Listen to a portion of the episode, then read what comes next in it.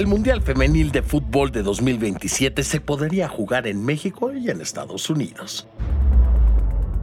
Soy Valentín Cataldo y vamos con N Diario, un producto de N Podcast. Este fin de semana México se postula para ser sede de otra Copa del Mundo.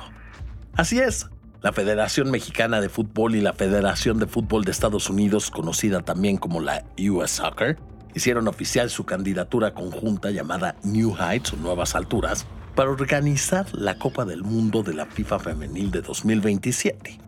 De aprobarse sería el segundo magno torneo organizado por distintos países. ¿Y por qué el segundo? Bueno, porque recordemos que México, Estados Unidos y Canadá serán anfitriones del Mundial Varonil de 2026. En un comunicado, ambas federaciones dieron a conocer que el torneo tiene el objetivo de ser el mayor evento deportivo femenino de todos los tiempos, acelerar el crecimiento de este deporte, además de que se comprometieron a apoyar el desarrollo del fútbol femenino a nivel mundial. Además, con esta alianza, las federaciones proponen un modelo que reúna a las ciudades anfitrionas, sus estadios y socios para que se tenga un mayor crecimiento económico. Ibar Cisniega, presidente de la Federación Mexicana de Fútbol, resaltó que el Mundial Femenil de 2027 representa una gran oportunidad para lograr una mayor igualdad para las jugadoras en este torneo, mientras que JT Batson, director y secretario general de la Federación de Fútbol de Estados Unidos, señaló que de concretarse la candidatura y ser seleccionados como sede del siguiente Mundial, sería un momento único para la actual generación de mujeres futbolistas, además de que el torneo sentará las bases para que el deporte siga creciendo. Para determinar las sedes mundialistas según la Federación Mexicana, la FIFA debe completar visitas de inspección en febrero de 2024 y después de eso, el 74 Congreso de la FIFA designará la sede del torneo en mayo del próximo año. Por cierto, también están compitiendo Brasil y hay una candidatura conjunta presentada justamente este viernes 8 de diciembre entre Alemania, Holanda y Bélgica. Ya que sabemos esto, les cuento un poco sobre la Copa Mundial Femenina de la FIFA 2027. Primero que nada, tienen que saber que esta será la décima edición del torneo.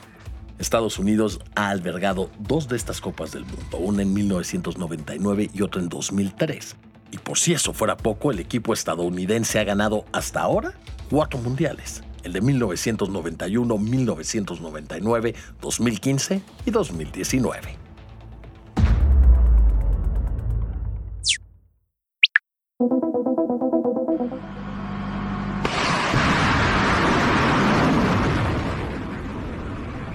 Este es el sonido del despegue de un cohete que Irán lanzó este 6 de diciembre a 130 kilómetros de la Tierra.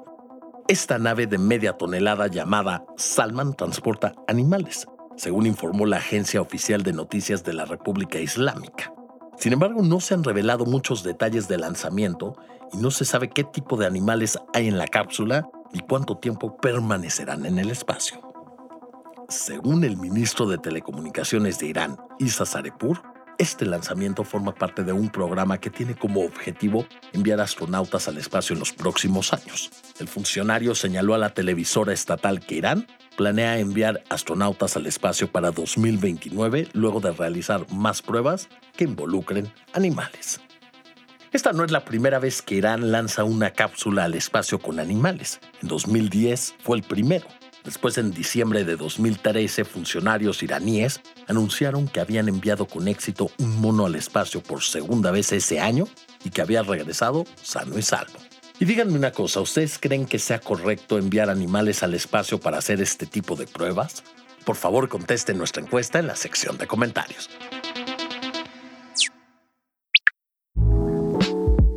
Qué hacer este fin de semana? Aquí algunas recomendaciones. Si quieren ayudar a Guerrero después del huracán Otis, pueden hacerlo a través de la música.